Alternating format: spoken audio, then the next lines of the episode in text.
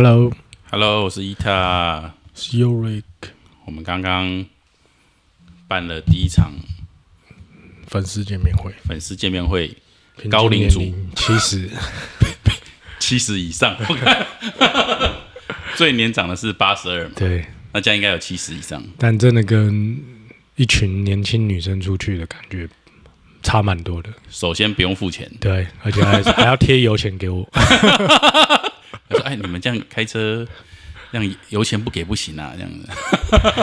感觉那个被有点被那种受宠若惊的受宠若惊。”对，对啊，而且蛮蛮开心的。我觉得会听我们节目的这些长者，他们本身应该心想跟心胸跟思想都是很开放的。我觉得，对啊，就他们都是很愿意去思考，然后诶想听听年轻人在讲什么，然后他们的想法是什么。嗯，对啊，我觉得他们都都还蛮蛮能接受我们各种恶恶恶搞的行为的。对，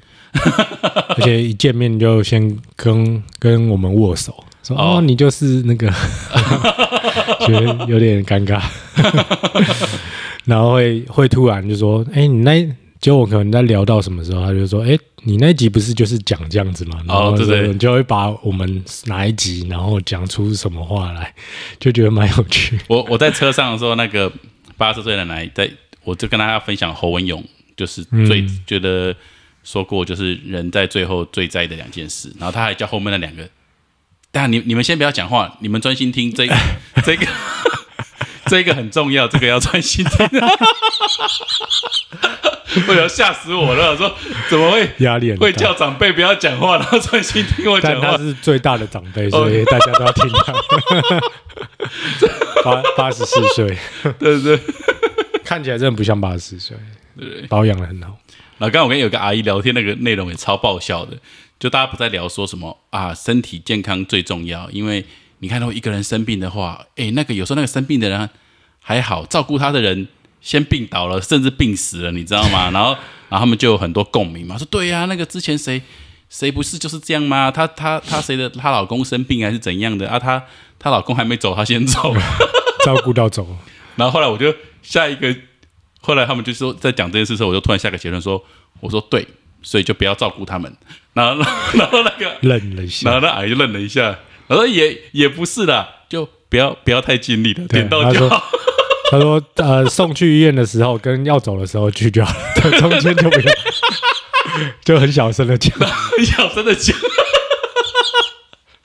就是他自己知道不能太尽力，但是他不敢讲，所以他小小声的讲。我快我快笑翻了，我觉得他们都很真，就他们都很真。对对对，那我们因为我们今天去吃是素食餐厅嘛，嗯，就很好吃。我觉得我吃了三次，都觉得我每次都把台台面上全清完，对。没有不留任何一滴剩菜。然后反正我们就是呃，老板娘要出来分享的时候，就介绍菜色干嘛，嗯然后都是都就主要就都是素食，完全无肉的。嗯，然后那个那个小鹿阿姨，奶奶小鹿奶奶阿姨，然后反正她就突然就是很突兀的哦，她就突然说伊塔，然后我想说，我们就因为其实真的蛮突兀的，嗯，然后我们就被他吸引到，他想要很低调，可是他这个行为却不低调，对对。呃，伊塔，然后我就嗯怎么回事？然后后来她就偷偷地跑到你耳边说，我有听到说你喜欢吃东坡肉吗？是不是他透过我的外形认定他很孤单，然后他唯一的同好，我我猜他应该是说要拿拿什么东坡肉给你吃啊。我说我最爱东坡肉了，对，那那个真的很好吃，配白饭哦，那真的很好吃。我说小鹿阿姨，改天我们约东坡肉，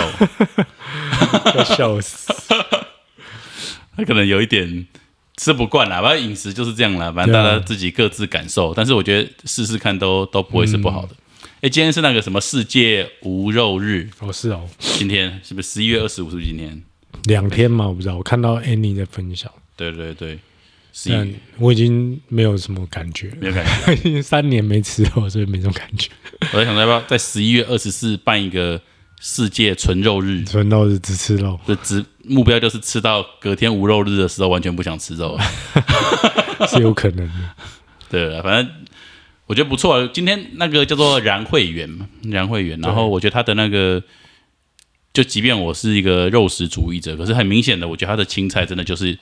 我不知道为什么，就是有一种新鲜的味道，我也不知道怎么讲，就是他都是自己种的嘛，基本上，哦。因为他也不希望，他也不希望太多人去吃。哦，他就刚刚就说，之前有一台大卡，就是一台游览车去，他们他们就觉得不太想接，因为怕菜吃完了，那他们还得就是如果要接到别的客人，他就要真的去买，因为他们像都是自己种、自己自己摘这样子，对，所以他们想要把那个量就控制在他们自己可以种的。对，因为他们就是自己吃健康，然后想要分享给别人，他们理念是这样，不是说想要赚钱，对啊，嗯所以我觉得就是这些人都超有智慧的，不 错不错。对啊，好，然后我分享一下，我昨天又去无菜单静心第四堂，嗯潜意识最后一好好玩。堂了吗？没有，下礼拜最后一堂。然后我觉得昨天也的感受也不错，我可以分享一下。就是我们在那个活动的过程中，就是那个老沙龙，他有跟我们分享到，就说他说其实他说他就问我们大家说，你们第一个你们对于你们的印象，就小时候最小时候最原始的，好，问一下 Yorika，你对你小时候最小最原始的印象是什么？最小哦，就是你能想到最小的印象是什么？好像幼稚园，对，然后做了什么事情？很像尿床。尿床，就是在学校尿床，然后不敢讲话，就我都不敢讲，然后就是人一直超紧，紧到回家，嗯、就都已经湿湿掉又干，然后上校车的时候回家好好不容易回家才把它换掉。哦，所以没有人，没有，应该我不确定，因为小朋友应该不会不会发现有什么尿味什么之类的吧。我觉得很幼幼稚园的时候，对吧、嗯，但是就是因为你很紧张，对，我就好像中午睡觉的时候尿床，然后起来也不敢讲，然后就让他一直很湿、很不舒服，然后一直到下课，然后回家这样子嗯、都没有被发现，应该是没有被发现。然后这个就是我们那天大家也是分享，然后大家的共同点可能包含你刚刚分享的一样，就是说，其实我们的第一个经验好像都是很不好的，嗯，哦，所以他就是说，我们都好像就是我们没有办法做我们自己，然后我们好像被指责或者是怎么样，或者是觉得很羞愧，那就会变成是我们最原始的经验。嗯，所以好像一直我们有经验以来，其实我们会记住的东西，都是比较不好的，大概都是负面的东西，然后这我们才会记住。其实有时候快乐的感受，我们记不住。我们记不住，因为我们就是很享受那个当下，我们就是没有办法记住。然后，所以这是第一个，就是说我们要去察觉这件事情。其实我们常常，其实我们的记忆有时候也是会有错觉的，因为我们记忆常常都会让我们记住的是创伤，嗯，而很很棒的时刻，我们不会变成一个记忆，哦，对我们就是很棒就过去了。对，对，所以这是第一个我们要察觉的事情，就所以你的记忆有时候不是真的，因为你记得的都是比较比较创伤的部分。但创伤应该是真的吧？创伤是真的，但是你的记忆就是你的，那不一定是你那个那个时期全部的样貌。当然的。可是你记得的可能都是这些比较创伤的片段。对，然后我们老师阿龙就跟我们分享，因为他是一个同性恋嘛，他是 gay，然后他就会跟我们分享说，他印象中他的他记得的第一句话就是他爸爸很严肃的跟他讲说，你这个动作是女生才会做的，你要像个男生。嗯，然后他就发现他开始，后来的他就是一直因为这句话，一直去模仿说摩，哎，那大家对于男生的认知是什么？因为可能哦，小时候大家会说他是娘娘腔或什么的，可是其实你知道，小孩并没有那种，他说那时候他根本没有这种性别的意识，就是男生应该怎么样，女生应该怎么样，但都是社会会给你很多性别的意识，就是你男生会怎么样，你女生会怎么样，嗯，然后所以他说，其实他会去察觉到这件事情，然后他分享完，换轮到我分享的时候，我就有察觉到说，哎，好像是那这样子，好像我第一次的印象，并不是感觉，并不是我玩奶粉被被被打，而是应该好像我一直以来都有个印象，就是我爸爸就会一直告诉我说，你是长孙，你是长子，嗯，你是长孙，你是长子，因为我上面还有个姐姐嘛，嗯，所以我爸爸就会一直告诉我这个东西，然后我发现，哎，这个东西好像好像也也是我的一个，可能是我觉得可能是很影响我的行为模式的一个、一句话，嗯，所以可能它里面就包含了第一个就是我会觉得我应该要像个男生，什么是像个男生呢？可能就是可能我的个，可能我的虽然说可能我是喜欢女生的，可是可能我的本性上我是很温柔的，嗯，对，就是不代表说我是一个异性恋者，我就不被这件事情束缚，嗯，因为社会上有他们对男生很多的要求，对，那比如说，你男男生出去要买单，对不对？男生讨老婆要买房子，好，男生出去应该要开车啊，女生就可以被载。我当然社会也有对很多女生的要求啦，比如说女生就是要很温柔，就是要怎么样，对。可是我们的本来的我们不一定是符合这个男生或女生的定义的，对。然后我就发现到，对，所以可能我跟我爸爸的疏离感也很大一部分是来自于他对我的期待，就是因为我姐姐是女生，她终究生了一个儿子了，嗯。那因为他自己又是长子，那他又很很。很承担这个责任，那他也会把他承担这个责任再压给我，嗯，然后就会变成说，其实我好像一直潜意识里一直觉得说，我是个长孙，我是个长子，我是个长孙，我是个长子，所以变相的的就说我必须要很有肩膀，我必须要承担很多事情，我必须要在经济上，我必须要在各种的责任上，我必须要在情绪上都很压抑我自己。所以你其实是有接受到这种类似潜意识的灌输，然后对你反而你反而真的去逼你自己去做这件事。对啊，我就会逼我自己要，比如说要很爱钱，对不对？比如说要要很很很很省，或者是要怎么样？就是说，就是我会发现说，哎，可是我发现这就不是我真实会快乐的样子。对，然后我就会察觉到说，哎，比如说比如说我现在做的事情，其实我是很喜欢，比如说跟异性好了，我是很喜欢。去聆听或去跟随的，可是这可能就不是社会上，嗯，在男女关系里大家对男生的定义定义，嗯，对啊。但是我是很愿意去去陪伴啊，或者是去什么，但是好像社会上对男生的要求并不是这样，对。那我就会去隐藏我可能我真的心想要的东西，或我自己本质上的一个状态，然后会变成好像社会上的状态，可能要带领大家，可能要怎么样，可是可能我可能也没有什么意见，嗯，我可能也真的没有什么想法。对，然后然后老师也有提到说，他说其实很多时候我们第一个开始去造成我们这些行为模式的都是性别。嗯，我觉得因为一个小孩子，你可能不会强加太多的责任在他身上，可是你起码就会很清楚告诉他说，你是男生，因为你是男生，所以你就不应该玩芭比娃娃，你应该喜欢车子。嗯，因为你是女生，所以你就应该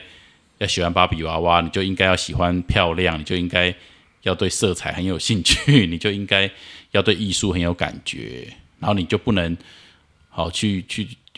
太猛的运动，然后或者是什么，就大家都是会很多的刻板印象。我觉得一开始就是框架在每一个小孩身上，对啊，那当然，我我们学习潜意识的目的，应该就是说，其实我们要去察觉，那察觉之后，我们才可以拿掉这些框架，我们才可以做回我们自己，对啊，因为，我觉得还蛮蛮妙的，因为我觉得我以为这是应该是一个 gay 他们才会有的议题。然后我在那个分享的过程中，当我当我很去察觉我的内心的时候，我我发现其实我有很强的那种，就是我发现其实我我的内心的真正的感受跟社会对于一个男性的要求，可能是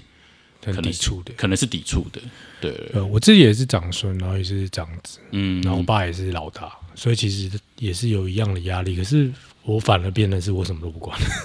就是我的发展跟你其实差蛮多，就我变得是，OK，你我感觉是这样说，OK，你要给我那么多压力，好，那我就摆烂给你看。对，所以没有你摆烂的原因，就是因为你不想承接啊，就不想啊。所以你很也很被这个男生女生影响，嗯，因为你爸爸就告诉你你是长子，你是长孙，对，所以你才会这么烂啊。对，因为如果你爸不要加这个压力，也可有可有可能不想承担，对，有可能我会自己又发展到另外一个样。对，因为你一定没有人生下来是什么都不想承担的嘛。可是你因为你知道说，你只要一承担，每个人就要你承担更多。对啊，所以可能是这样。那你为了要击毁他们。反正我就什么都不要，对对对，就是我就是摆烂，我就烂这样。对对对对对，我觉得你看，所以你你也可以察觉，就其实我们都，所以可能你的本质上你也不喜欢你这么烂，嗯，但是你的你因为这个在社会化的过程中，你就变成你现在这个样子。可这个样子其实并不是你的心，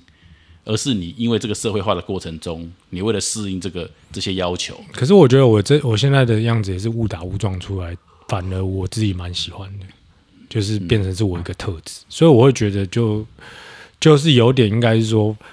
诶，他想要拿社会，就是长辈可能也会想拿社会的框架套住我啦。就我而言，然后我反而因为我想要抵抗，所以我就摆烂，然后摆烂，反而我就跟社会越来越越社会框架越离越远。嗯，所以其实就是有点像是说，你可能。你你你被社会框住了，但是如果你为了要符合社会的话，你可能就会一直往社会的规范去帮你塑形。你可能塑成 OK，你就是一个很很社会底下的一个男性，嗯就是什么特质都有。对，可重点是，那女性也是这样嘛，对不对？嗯对那所以等于说，好，你真的遇到一个对象的时候，其实你们如果你是那么遵从社会规范的话，你一定是会去选一个。就是社会规范下很标准的女性的特质，对。因为你你就是很遵从嘛。对。那我会觉得这样子结合起来，一定会有更多问题，因为其实这、嗯。这两个人都是被很多的包袱或者是很多的设定给框住，所以他们内心一定超级不快乐的。嗯，对，就是可能外表看起来都很很很 OK，很标准，可是其实内心很多波涛汹涌在对对进行。对对。对，那可能可能有一个触发点，他们就会爆炸。嗯，所以其实你现在也是在找到一个，你会觉得说，哎、我很像跟社会的感觉有点抵触，然后你慢慢抓到自己的内在的原型嘛，对。然后你拉出来，你会觉得说，其实哎、这样很快乐，可是你其实你你反而会帮你过滤掉很多不是属于你的选择，对，不管是朋友或者是嗯。工作或者是对象，对。你就不会选那，你就不会选择那一种了。对对对，对啊，所以我觉得其实也没有什么好或不好，但是就是像你说的，就是你有呃察觉到说这个这个东西是一个一个原因，嗯。或是一个一个开始、嗯开头、嗯。开端，那你就会知道说，哦，其实像我自己的感觉，就是说，我觉得这样子是让我反而变得很不一样。对，那所以这件事情就是说，我觉得我们每个人都会被社会框架，但是因为你越早就挣脱了，那你就会越早去察觉你自对，因为我越早被人家骂了，他们都会说，那如果你要，那你也想说，那那些如果他们没有挣脱的人，他们也不一定是快乐，当然当然，但是他们就因为他们相对来说好像都能满足哦，比如说哦要成绩好，他们也能成绩好啊，要怎么样，他们他们都能满足社会，不管是对他们的性别还是对他们的背景阶级的期待。可是当一旦他们都能满足的时候，事实上他满足不了自己，他们反而会一直隐隐约约觉得不对，对。但是他们又放不下这个对啊，因为他们，因为像我们就很容易放下，所以我们没有太多嘛，就是我们、我们没有做的太好，所以我们就比较容易放下。如果他们做的很好，他们就会变更得难放下，更难放下。可是其实他们内心一定还是有很多声音，他们没有去聆听，但是他们忽视掉了。对，但他们就可能很会去去扮演那嗯。个角色，但是事实上他们并不是他们真正的样子。对啊，对对对，然后我我觉得这这也哎、这个也是蛮酷的，嗯。然后老师有在那边有聊到说，其实人的意识有四种状态，一种是睡眠的状态，就是你睡睡了，嗯，然后另外一种是你醒来，可是你醒来的状态其实是跟其实是跟你睡着其实没什么两样，就你以为你是醒着，可是事实上你还是沉睡的，呃，就是你没有察觉到意识意识对，有有有四个状态，就是第一个就是睡嘛睡眠，然后第二个就是醒来，醒来，嗯，然后第三个呢就是自我意识，嗯，自我意识就是说你可以用第三视角的方式去看你自己，哦，所以我们其实现在大部分的练习都是在第三个状态，就是自自我意识，就是我们去察觉我们自己，我们去了解我们自己，我们去了解到我们的心，然后我们是个什么样的人，然后我们适合什么样的事情，我们会喜欢什么样的事情，我们会讨厌什么样的事情，我们去了解我们自己，这叫第三个叫自我意识。那第四个叫客观意识，客观意识就是其实是无我的一个状态，就是大家都是一样的，你可以跳出你自己去看整个群体，嗯，然后你看的是整个群体，你看的是哎整个群体要怎么样会更好，而没有你自己，嗯，对啊，这是客观意识，嗯，然后还有个很妙的说法是说，哎，那你就说哦好，那客观会更好，然后他们也有说，其实有时候呢，这四个意识呢是像个圆一样，就是说第四个意识是第四个阶段是连到第一个阶段的，所以其实有时候我们在睡眠状态的时候，我们有时候反而可以是客观意识，就是我们反而可以没有我们自己。我们在睡眠状态，我们可能的感受有时候不一定是以我自己的利益或感受为出发点，我可能很能突然很能去感受别人的，然后觉得事情应该要怎么样，是对大家来说都比较合理的。嗯，对啊，所以就是这四种状态，我觉得我们可以去。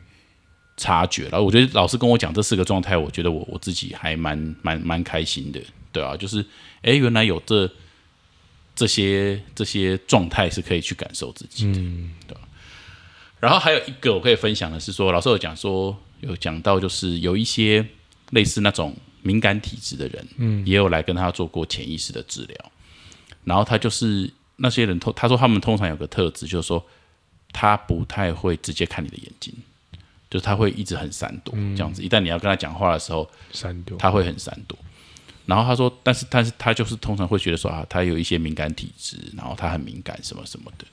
那当然，老师还是那种比较相信宇宙力量的那种人啊，所以他其实一来他也不怕，那二来他也觉得那个东西就是就像神一样，鬼就像神一样，就是反正就是自己的一个一一个感受，就是比如神我也是在你的内心深处，那鬼可能也是。然后他就说，通常那种会看到很多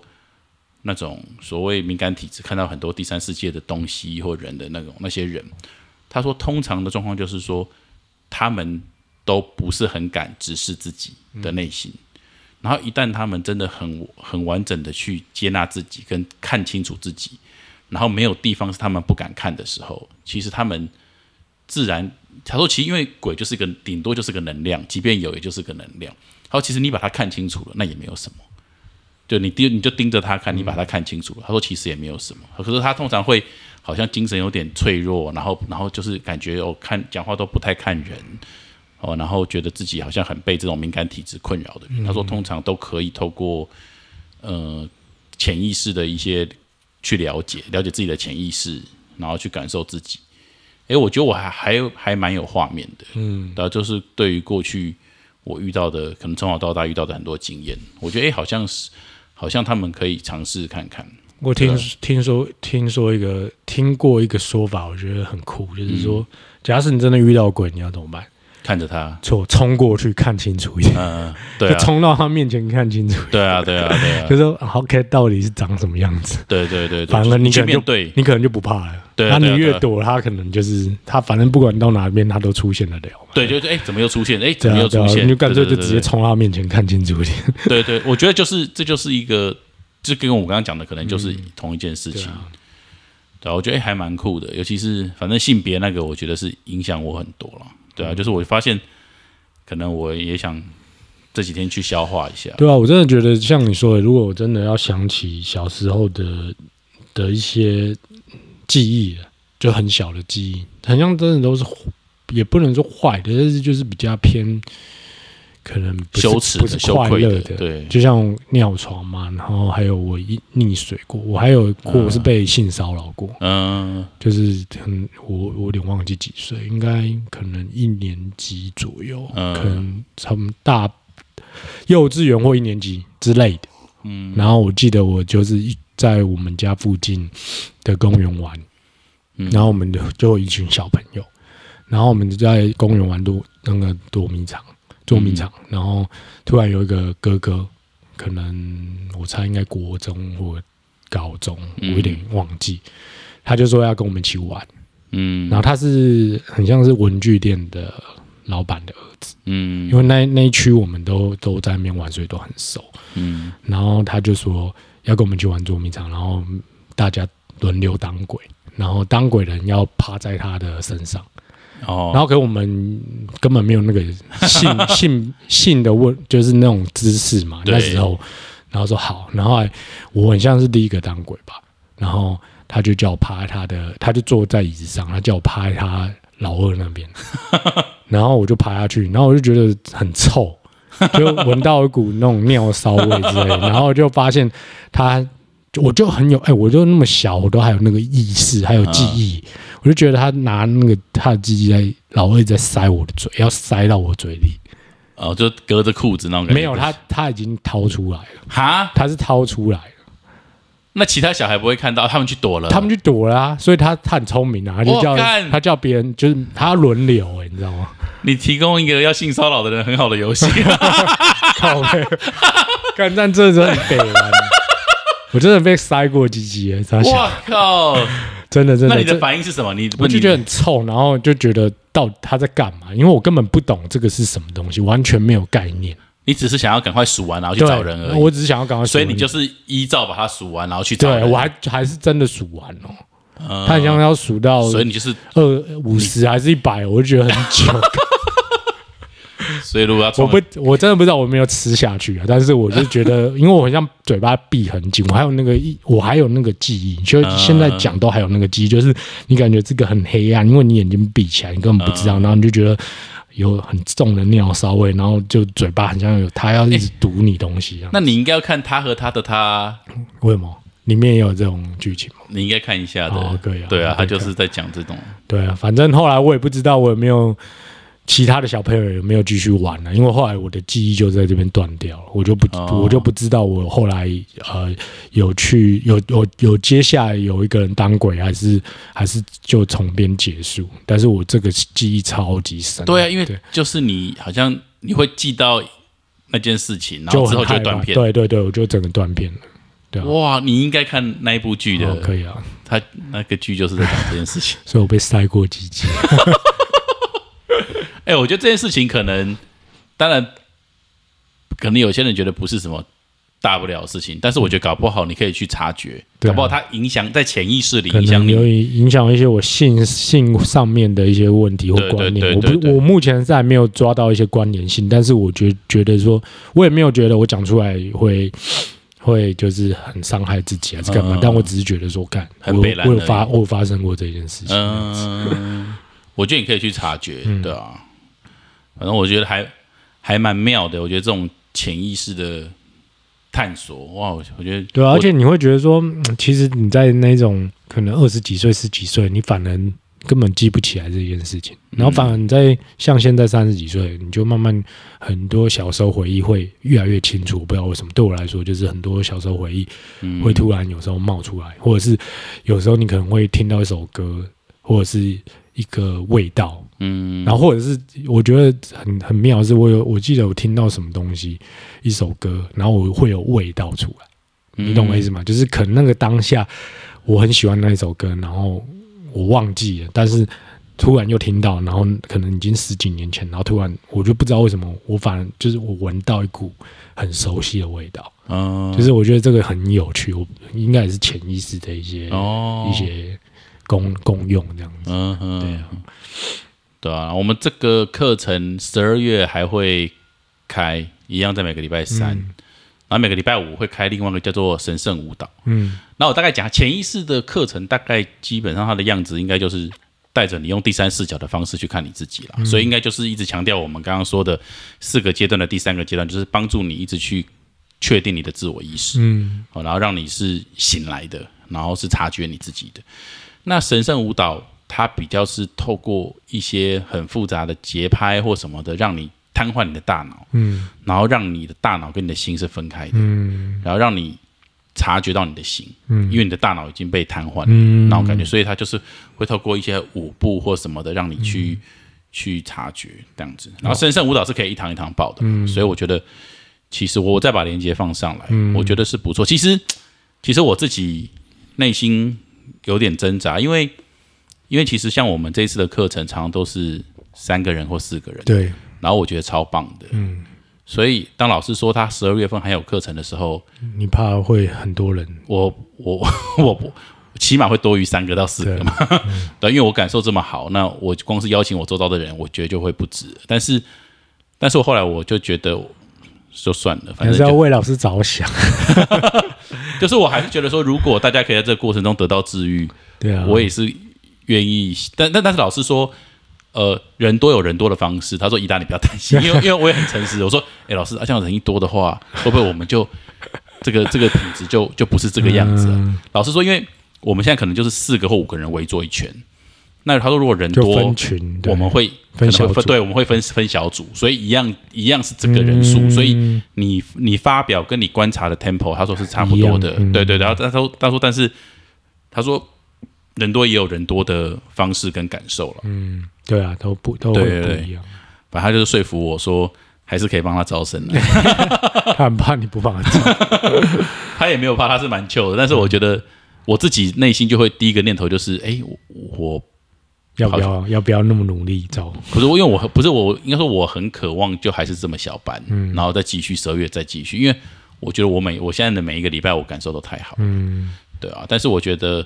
有点变化，搞不好也会是不一样的不一样的感觉，对啊。就是不用不用去预设立场，就像我当时也不知道这个课程会带给我这么多的嗯，好处，这样子。没，错，对啊，没有错，大概是这样喽，很酷。对啊，对，啊，我把我把上一集在选举前放上去了。你说什么？上一集？上一集我们聊哦那个我最近也是控制的呢，上次跟安娜，哎、前几天在看那个馆长直播，就是嗯跟黄黄珊珊还有柯文哲，我觉得看的超感动。就是我也没有派别啊，我真的没有派别。我觉得我其实有一阵子是对政治冷漠，嗯我就觉得反正选谁都差不多。嗯然后，但是就是去听他们真的在讲，因为他们真他们资源很缺乏，因为他们不是会收那么多政治政治现金的人，或者甚至说政治现金给到他们身上也拿不到什么回馈，所以大家要给他们就会想嘛，你懂我意思吗？嗯。我如果给你一千万，啊，我给对价的方式，对我给民，进党，我他可以帮我的更多啊，我给你，我很想就只能真的支持你，嗯，他就会觉得说那些给钱的人就觉得说很像 CP 值不够高，所以他们其实资源是比较匮乏的。嗯。然后所以他就是在最后几天的时候问馆长的助理说，可不可以就是去跟他们上他的直播，因为他馆长的直播很猛嘛，那一天快要四万多人同时观看呢、超猛，四万多人。呃，然后，然后，所以馆长就觉得很 OK 啊，那去，然后他就准备一一大桌菜，那是好像馆长新呃新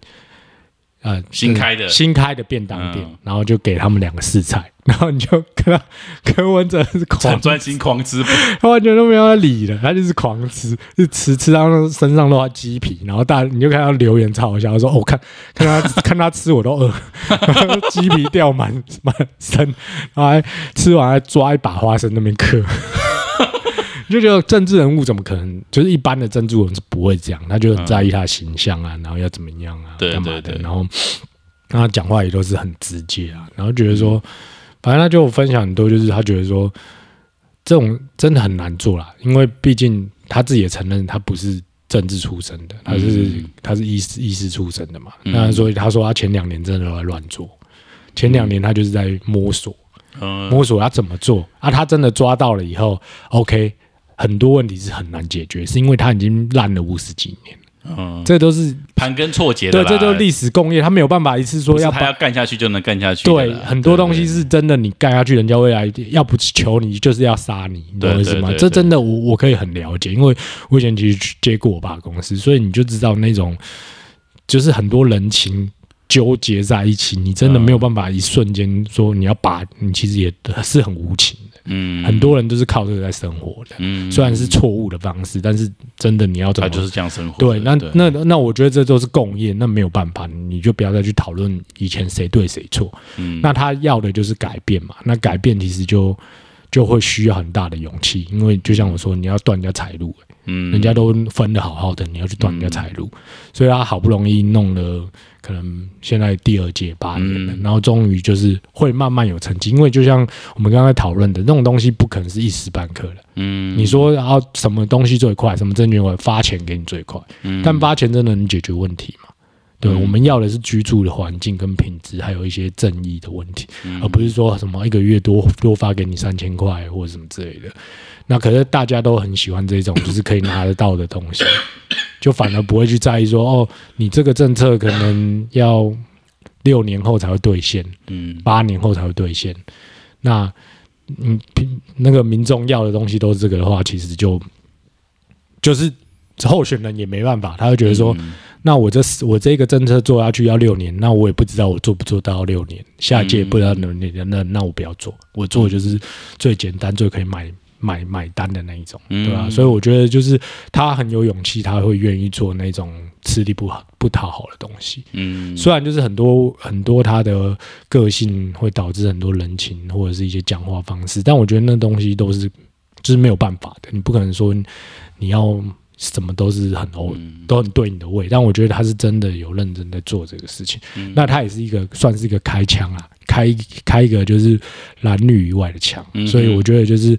很棒，就是一个新的新的概念的政治人物出现。嗯然后就是会蛮希望可以看到越来越多人是往那个方向走，就不是只是说他底下人，就是很多不各不管各个各各党各个派，我觉得就是我们如果愿意年轻人站出来，嗯嗯然后他们就会愿意就是给更多这种市场的一个机会，嗯，对，因为其实那种铁票都是老人。嗯，那可能其实大部分的票很多可以改变台湾一些未来走向都是年轻人，可是年轻人对政治太冷漠，嗯然后也不愿意去花时间去投票。嗯，但我觉得我们是可以改变的，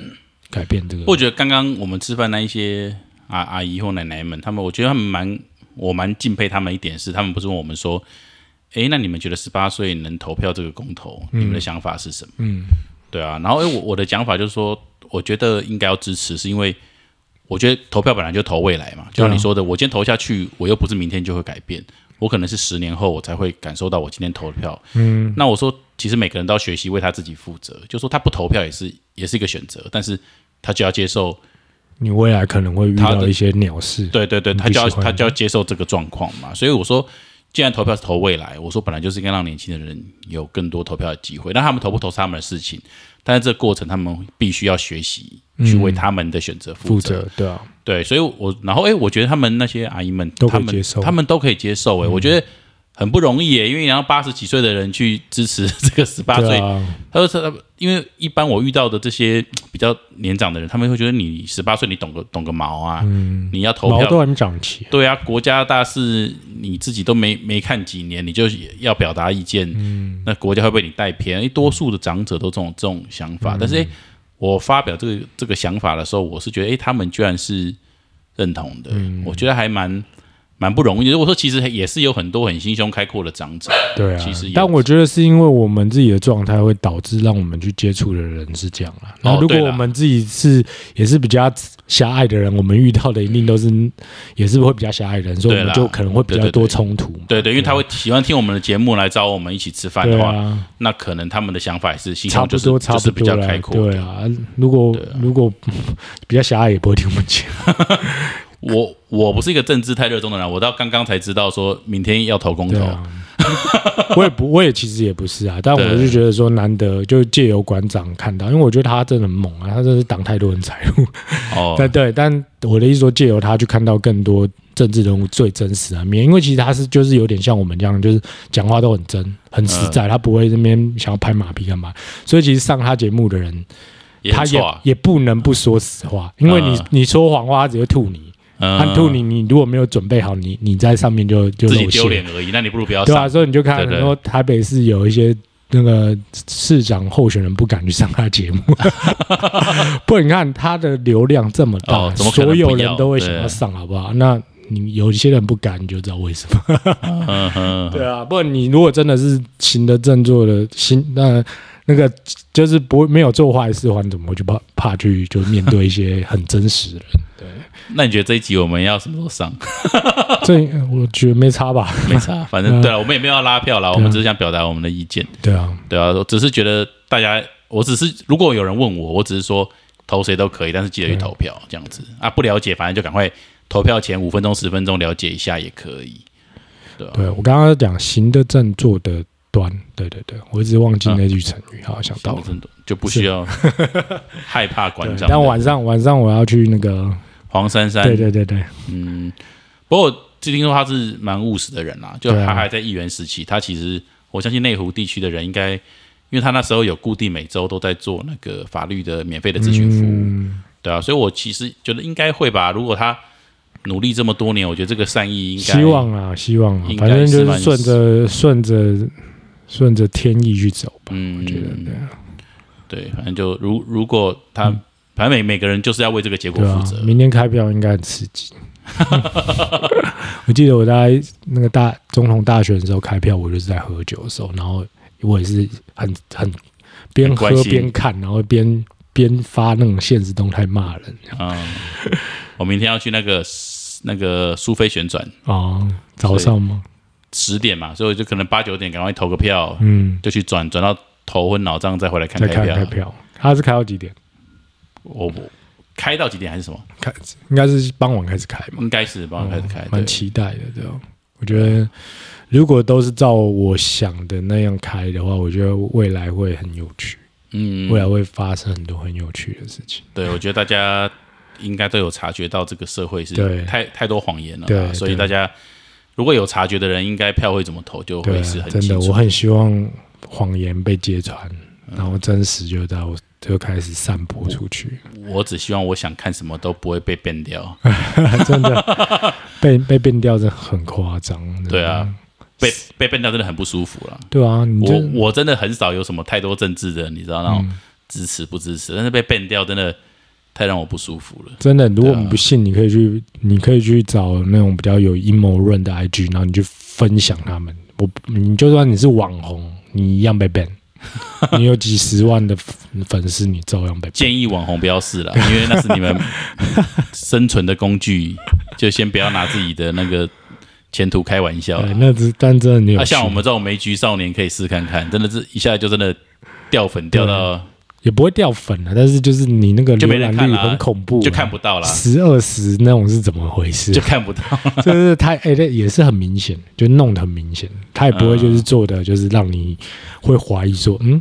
是不是哪里出问题？不是，你就是觉得说干，他就是在弄你，嗯，就是他摆明的就跟你说，你要分享这个 OK，那你就是只能得到这个得到这个结果，看你要不要。嗯，对，我觉得蛮蛮摆明的，我觉得蛮酷，不 错不错。酷。好喽，反正看看明天那个希望苏菲旋转完有没有一些感受。希望我们我下次录，我们下次录的时候是那花个莲网吗？不是不是，就是开票结果是我很喜欢的，哦 不喜欢也没事啊。当然我就是希望，应该说大家听到这一集的时候，希望开票结果是对对对对，是我们喜欢的，对。不错啊，尊重每个人，但记得投票啊。但他对他们最主要是要记得。投票了，对吧？不会，我们发发送这个意念去。好啊，好啊，好，OK，拜。拜。